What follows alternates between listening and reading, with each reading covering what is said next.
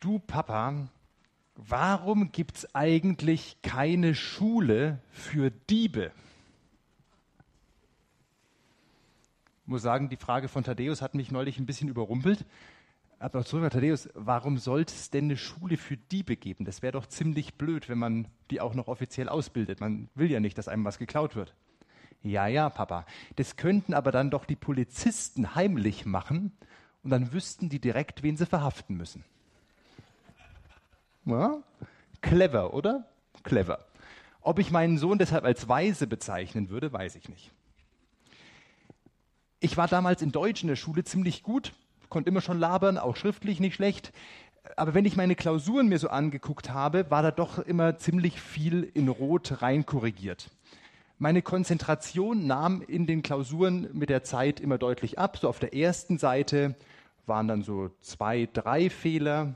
Auf der letzten Seite war gefühlt jedes dritte Wort und jedes vierte Komma falsch geschrieben, weil irgendwann halt Konzentration weg war. Eine Klassenkameradin von mir hat es in der zwölften Klasse geschafft, in einer Deutschklausur keinen einzigen roten Strich zu haben. Auf zwölf Seiten Text.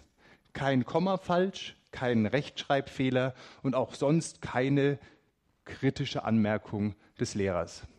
Also fand ich fast übermenschlich, unglaublich klug, aber macht es das Mädel automatisch gleich weise?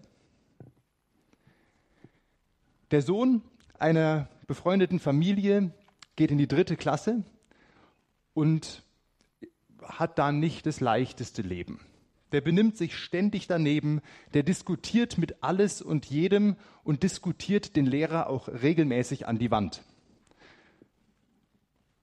Und einmal hat er sich dann ähm, von seinen Freunden am Freitag verabschiedet. Alles klar, dann bis Montag wieder in der Hölle. Also so nimmt er die Schule wahr. Irgendwann haben die ihn dann testen lassen auf IQ und es kam raus, der Junge hat einen IQ von über 140. Fand ich jetzt nicht so beeindruckend. Ich bin auch schon über 140 gefahren auf der Autobahn. Keine Ahnung. Meine Frau hat ein bisschen mehr Ahnung von dem Thema und die meinte, das ist außergewöhnlich hoch. Da gibt es nicht übermäßig viele Menschen in Deutschland, die so einen hohen IQ haben. Und der Junge war schlichtweg unterfordert in der Schule. Und wer unterfordert ist, wird verhaltensauffällig. Hoher IQ, würdet ihr ihn als weise beschreiben?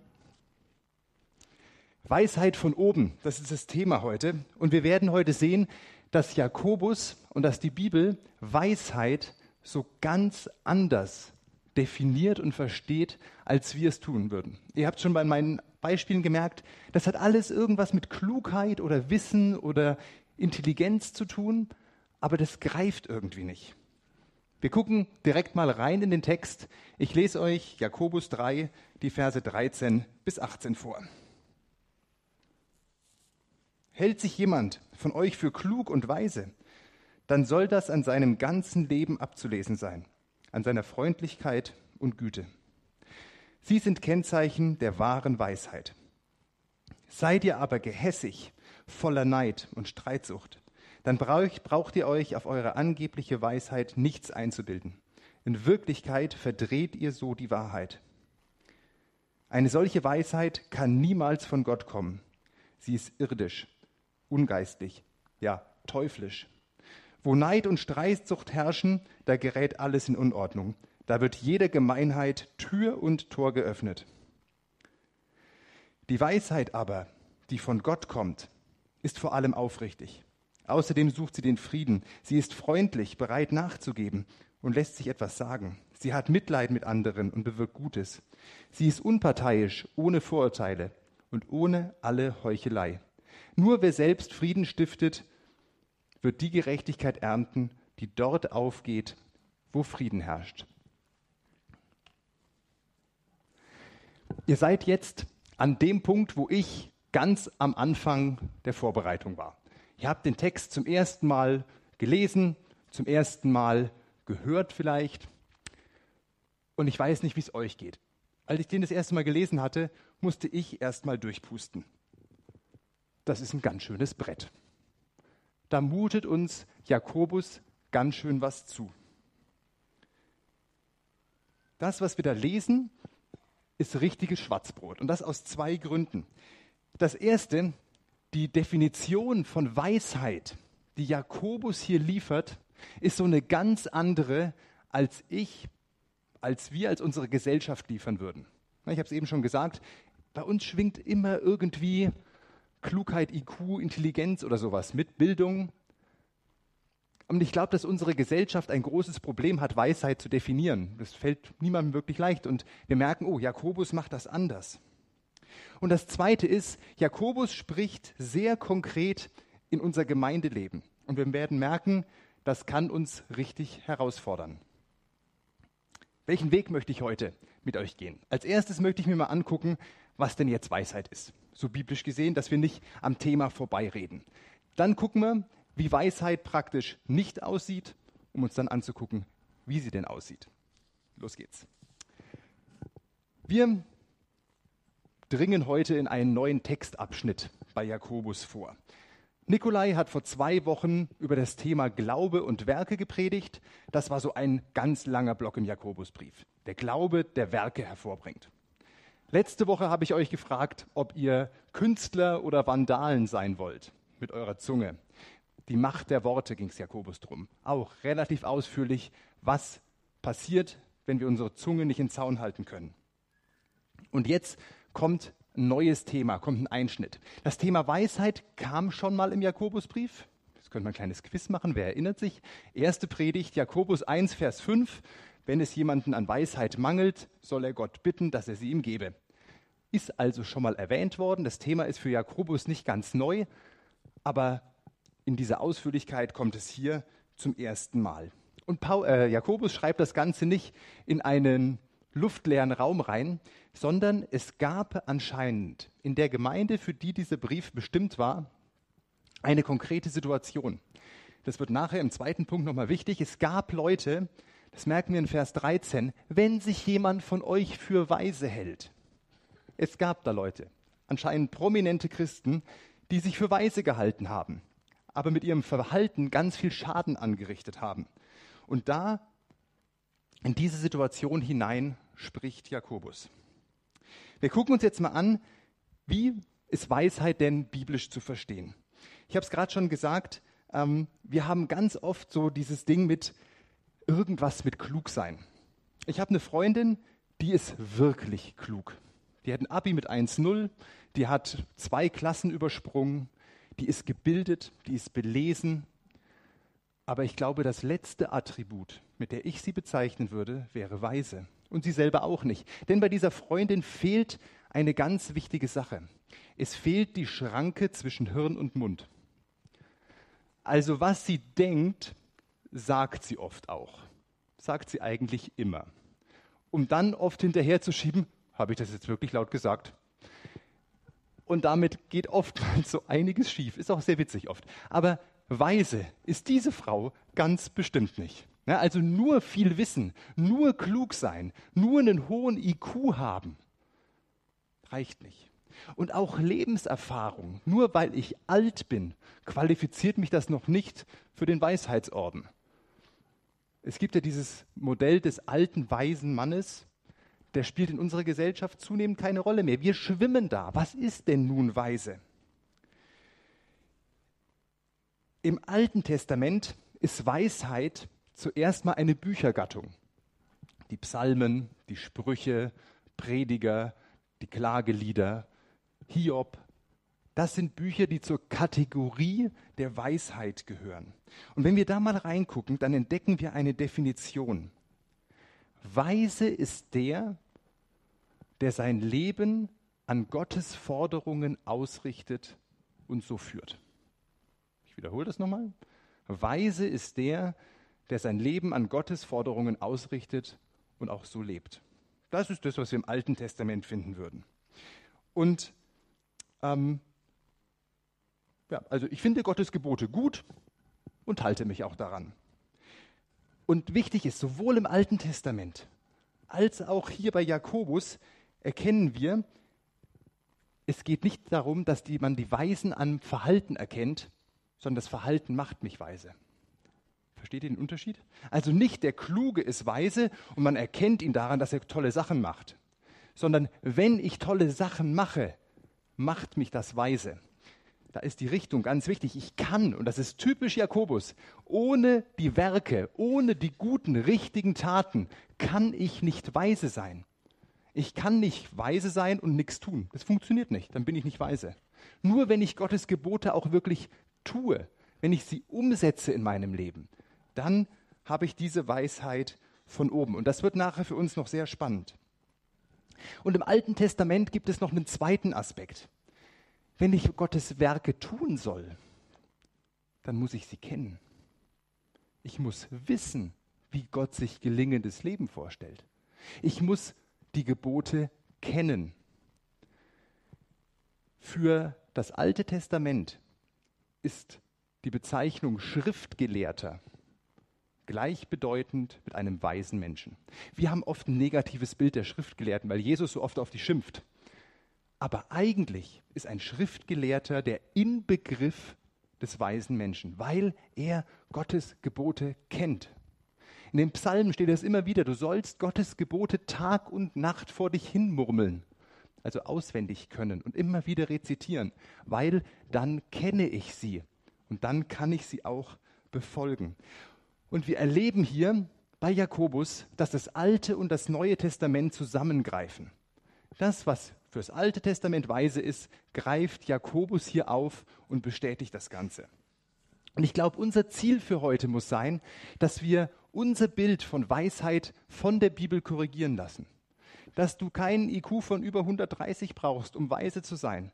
Dass du auch nicht nur clever und gewitzt sein musst, sondern dass du an deinem Leben es erweisen musst, dass du weise bist. Und wie das aussehen kann, gucken wir uns gleich mal an. Aber als erstes gucken wir drauf, was weise sein denn nicht ist.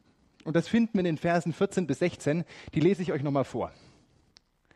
Seid ihr aber gehässig, voller Neid und Streitsucht, dann braucht ihr euch auf eure angebliche Weisheit nichts einzubilden. In Wirklichkeit verdreht ihr so die Wahrheit. Eine solche Weisheit kann niemals von Gott kommen. Sie ist irdisch, sie ist ungeistlich, ja sogar teuflisch. Wo Neid und Streitsucht herrschen, da gerät alles in Unordnung. Da wird jeder Gemeinheit Tür und Tor geöffnet. Ich habe das eben schon gesagt, das ist nicht in den luftleeren Raum reingeschrieben, sondern es gab da eine Gemeinde, wo genau diese Zustände geherrscht haben. Da gab es Christen und man kann davon ausgehen, dass es nicht irgendwelche Randfiguren sind, sondern das sind prominente, wichtige Persönlichkeiten der Gemeinde, die sich auf ihre Weisheit, auf ihre Bildung, auf ihr Bibelwissen ganz viel eingebildet haben. Und die, könnte man salopp sagen, mit dem Arsch alles wieder eingerissen haben, was sie mit dem Mund vorher probiert haben aufzubauen. Durch ihr Verhalten haben sie eben gezeigt, sie sind nicht weise. Und sowas in der christlichen Gemeinde. Wie war das? Ich blätter noch mal kurz zurück. Na, zurück habe ich gesagt. Sie ist teuflisch, Neid, Streitsucht. Solche Sachen als Normalfall in der Gemeinde. Übel, oder? Und das Bittere ist, ich muss nur ganz oberflächlich ins Neue Testament gucken und entdecke, dass sowohl bei Lukas in der Apostelgeschichte, bei Paulus, bei Johannes, bei Petrus, in der Gemeinde Gottes solche Zustände zu allen Zeiten der Bibel normal waren. Und das hat mit der Zeit des Neuen Testaments nicht aufgehört. Das geht in der Kirchengeschichte weiter.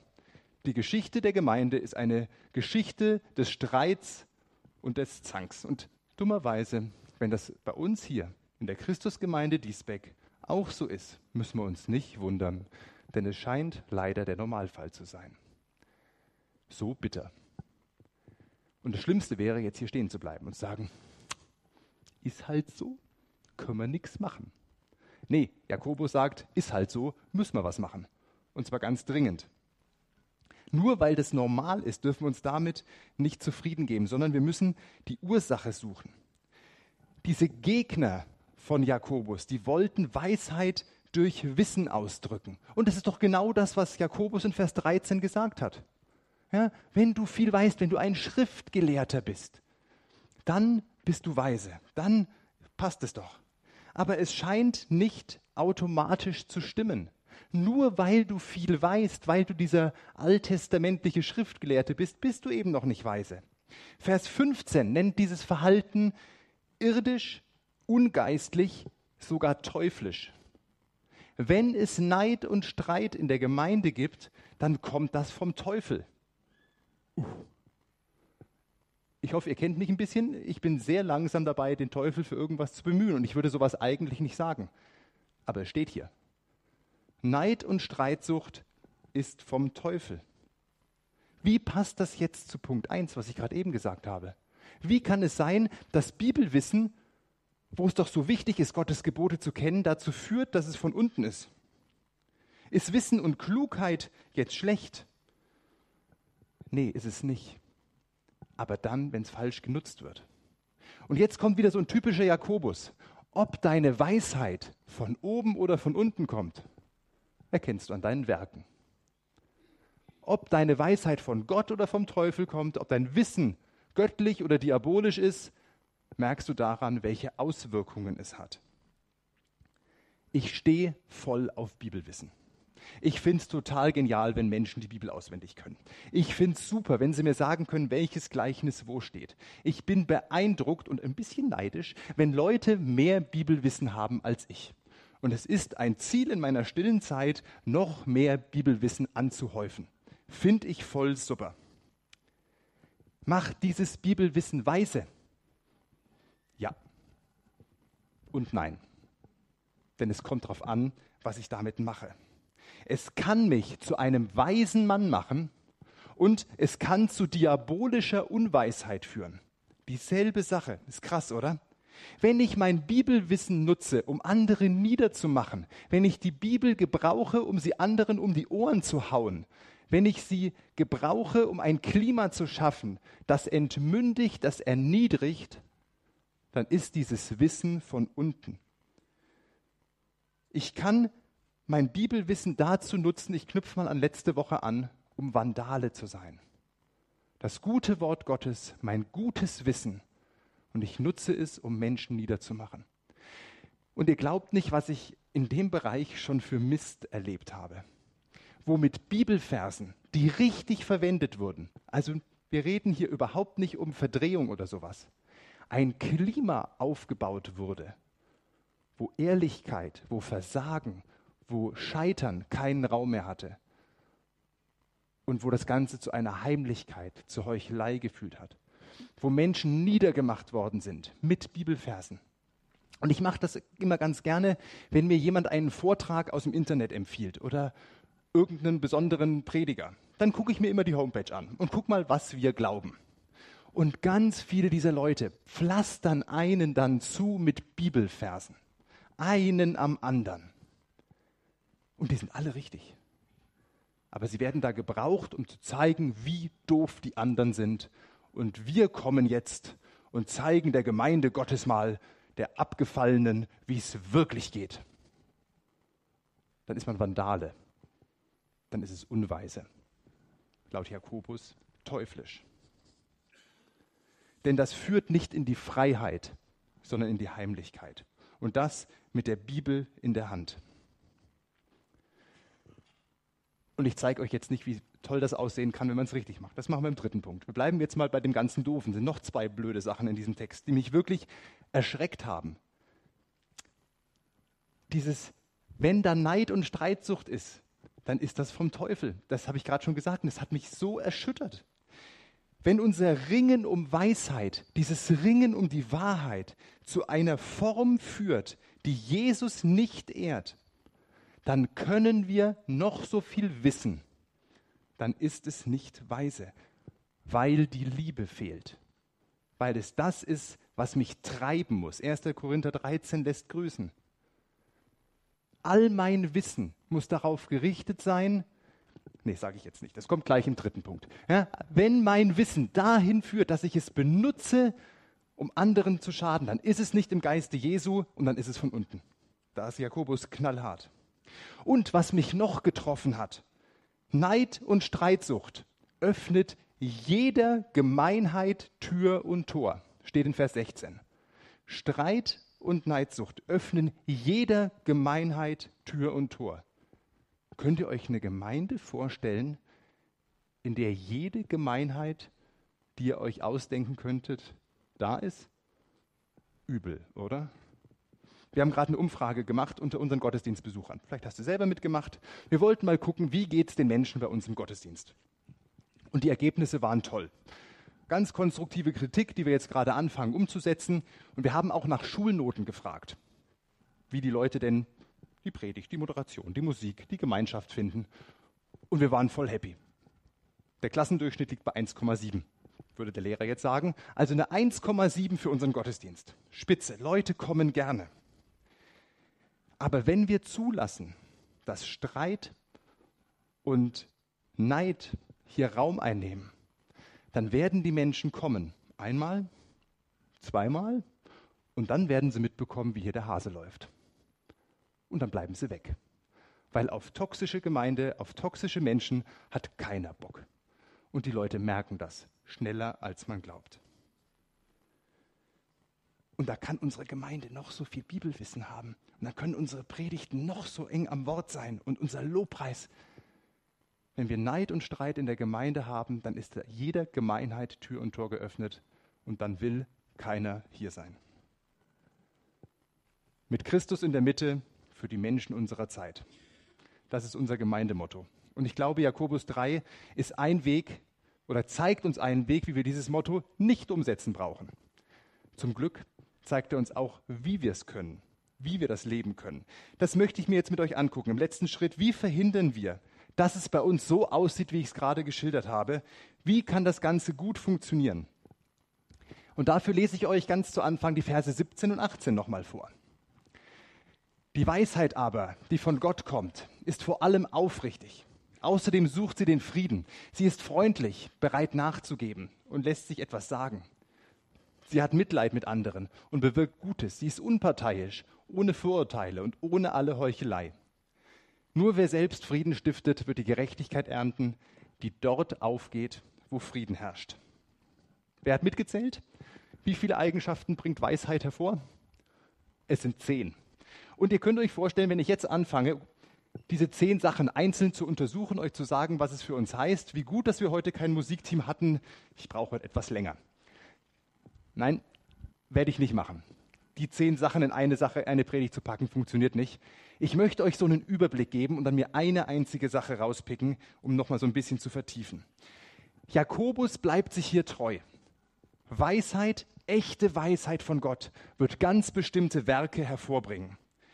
Das erkennt man nicht an vielen Bibelwissen und Klugheit, sondern daran, dass er friedlich, korrekturbereit und so weiter ist, was wir gerade gehört haben. Und ich weiß nicht, wie es euch ging. Als ich diese Verse nochmal gelesen habe, habe ich erstmal geguckt, ob mein Fenster offen war und meine Bibel verblättert hat. Denn ich dachte, ich bin auf einmal in einem anderen Text. Ich habe gedacht, ich bin hier. Liebe ist geduldig und freundlich. Sie ist nicht verbissen, sie prahlt nicht und schaut nicht auf andere herab. Liebe verletzt nicht den Anstand und sucht nicht den eigenen Vorteil. Sie lässt sich nicht reizen und ist nicht nachtragend.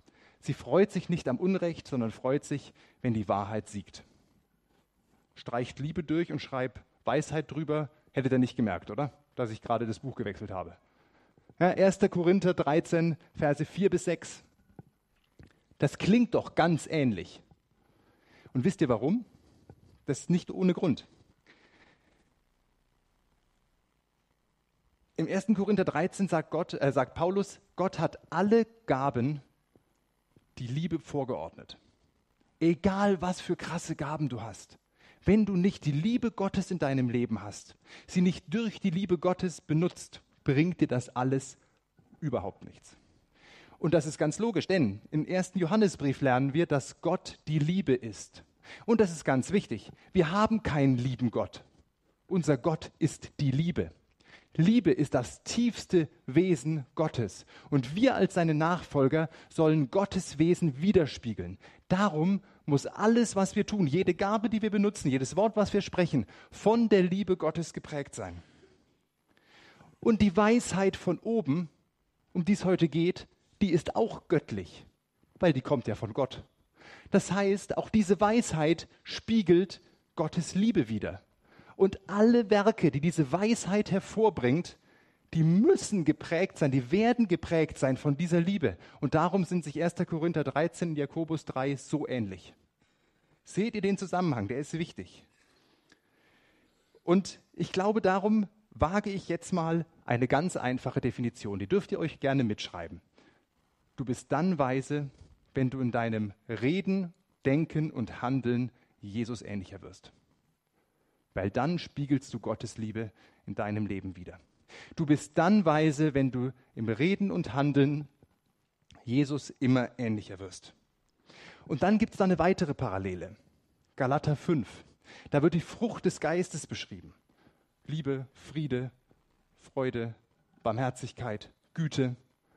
Und auch da, Moment mal, das klingt doch alles sehr ähnlich zu Jakobus 3. Auch da ist von Früchten die Rede. Und auch das kommt nicht von ungefähr. Weil diese Weisheit nicht aus uns kommen kann. Du kannst dich nicht hinsetzen und sagen, jawohl, so bin ich jetzt. Das beschließe ich jetzt und jetzt mache ich das so. Sondern der Heilige Geist in dir verändert dich und bringt diese Früchte hervor. Und dann wirst du Jesus ähnlicher werden und dann wirst du weise werden. Das ist de facto, dass Gott diese weisen Werke schon in dir drin geschaffen hat. Und du musst sie nur noch rauslassen. Aus dir selbst kannst du nicht weise werden. Das kann nur der Heilige Geist in dir machen. Und das ist mir so wichtig, ich habe das mal für euch ein bisschen visualisiert und zusammengefasst. Was ist weise? Was bedeutet es, weise zu werden? Das erste ist, werde Jesus ähnlicher in Worten, Gedanken und Werken. Und dass du Jesus ähnlicher wirst, ist eine Frucht, ist das Wirken des Heiligen Geistes. Das ist Gottes Aufgabe. Wie geht das denn? Wie, wie kriege ich diese Frucht? Ganz einfach. Bleib an Jesus dran. Der Baum am Apfel wächst nicht, weil er sich noch mehr anstrengt, noch mehr Nährstoffe aus dem Boden rauszusaugen, sondern der hängt am Ast. Das ist alles, was er tut. Und das Schlimmste, was er tun kann, ist runterfallen, weil dann wächst er nicht weiter. Solange der Apfel am Baum hängt, wächst er. Bleib an Jesus dran, dann wirst du wachsen. Fertig. So, und damit sind wir bei dem einen praktischen Tipp, den ich euch weitergeben möchte. Ich habe schon wieder in dieser Predigt ganz viel negativ über die Schriftgelehrten geredet. Ja, und dann weiß man so viel und haut dem anderen die Bibel um die Ohren. Aber eigentlich ist das positiv. Das ist dem Text nicht angemessen, so zu reden. Und vielleicht bist du so ein Möchtegern-Weiser. Also ich meine das positiv. Ein Möchtegern-Weiser sein. Ja, also ich bin ein Möchtegern-Weiser. Ich möchte gerne weise sein. Und wenn du auch einer bist, dann werde Schriftgelehrter. Das ist der Weg, an Jesus dran zu bleiben. Das ist der Weg, zu wachsen. Und es gibt so viele gute Wege, um Schriftgelehrter zu werden. Das Erste, ich hoffe, dass unsere Predigten hier im Gottesdienst fundierte, gute Kost bieten, die Bibel besser kennenzulernen. Aber das alleine wäre hier zu wenig. Es gibt im Internet zig richtig gute Vorträge über die Bibel und mindestens so viel Müll. Und das Problem ist, das eine vom anderen zu trennen. Wir wollen euch dabei helfen. Wenn ihr was Gutes gefunden habt oder euch nicht sicher seid, ob es gut ist, kommt auf uns zu, fragt uns. Und ich werde in den nächsten Tagen bei Comuni eine Liste posten mit guten, unbedenklichen Vorträgen rund um die Bibel, die ihr euch reinziehen könnt und Schriftgelehrte werden könnt. Genauso gut ist es, vielleicht sogar noch besser, geht in den Hauskreis, geht in eine Kleingruppe, sucht euch eine Zweierschaft, sucht euch einen Mentor, Redet über Gottes Wort, arbeitet darin, merkt, dass ihr beide keine Ahnung habt und sucht euch einen dritten und einen vierten, der euch hilft, Gottes Wort zu verstehen. Das ist voll wichtig und voll gut. Und vor allem nochmal drei Tipps. Lies deine Bibel, lies deine Bibel, lies deine Bibel. Du kannst nicht genug dich mit Gottes Wort beschäftigen. Es gibt so viele gute Übersetzungen, Hörbibeln, Podcasts, die einfach nur Bibeltext bieten. Ich weiß, es gibt so Momente, wenn du dich durch zweiten Chroniken kämpfst. Da kann Bibellesen sich echt langweilig anhören. Und selbst wenn du dich durch einen Römerbrief arbeitest, schlägst du die Bibel zu und ich frage dich fünf Minuten später, was hast du gelesen? Bringt ja gar nichts, ist langweilig, verändert mich nicht. Das stimmt nicht. Jedes Mal, wenn du die Bibel nimmst und darin liest, verändert sie dich. Ich glaube, dass Gottes Wort schärfer ist als ein zweischneidiges Schwert. Ich glaube, dass der Heilige Geist durch die Bibel zu uns spricht, ob du es merkst oder nicht. Kurze Umfrage, wer weiß, was er vor 57 Tagen zu Mittag gegessen hat? Niemand. Wenn ich euch das Datum sagen würde jetzt, würde das auch nicht wissen. Es ist vollkommen egal, was ich euch allen sagen kann. Das, was du vor 57 Tagen gegessen hast, hat verhindert, dass du verhungerst. Es hat dich genährt, es hat dich satt gemacht, es hat dich mit wichtigen Vitaminen und Mikronährstoffen versorgt und wenn du dich gut ernährst, hat es deinen Körper besser gemacht. Was hast du vor 57 Tagen in der Bibel gelesen? Weißt du nicht? vollkommen egal. Ich versichere dir, es hat dich geistlich ernährt, es hat dich satt gemacht, es hat dich mit allem Verbrauch versorgt, was du im geistigen Leben brauchst. Und da es Gottes Wort ist, war es auf jeden Fall gesunde Kost und du bist Jesus ähnlicher geworden. Es gibt so ein paar Highlight-Mahlzeiten in meinem Leben.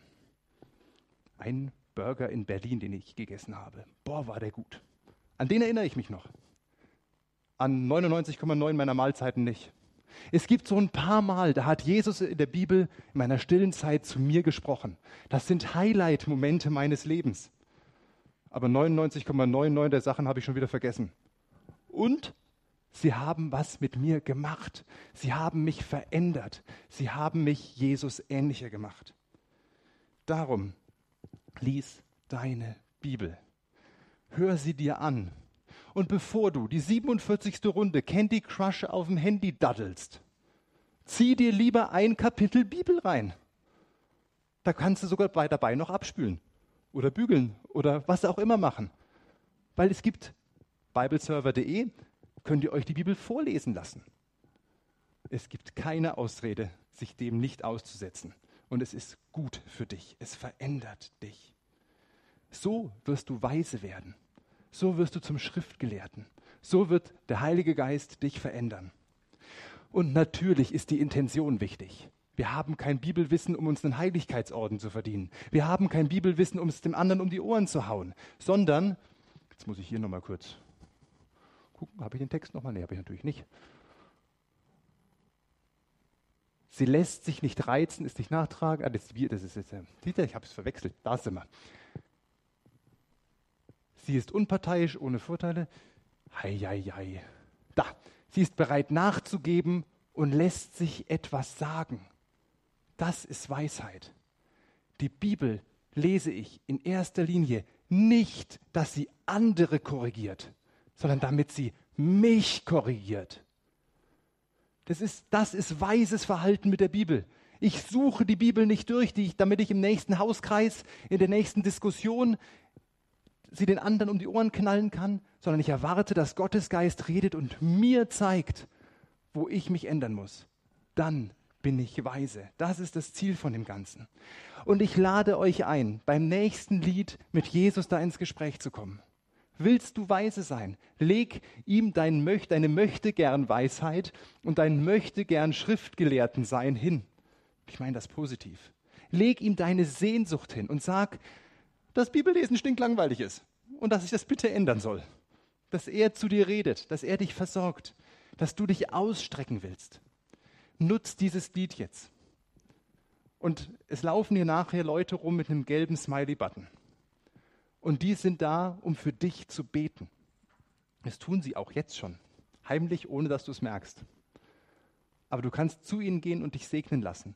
Und diese Weisheit von oben, nach der wir uns sehen, darum bitten. Amen.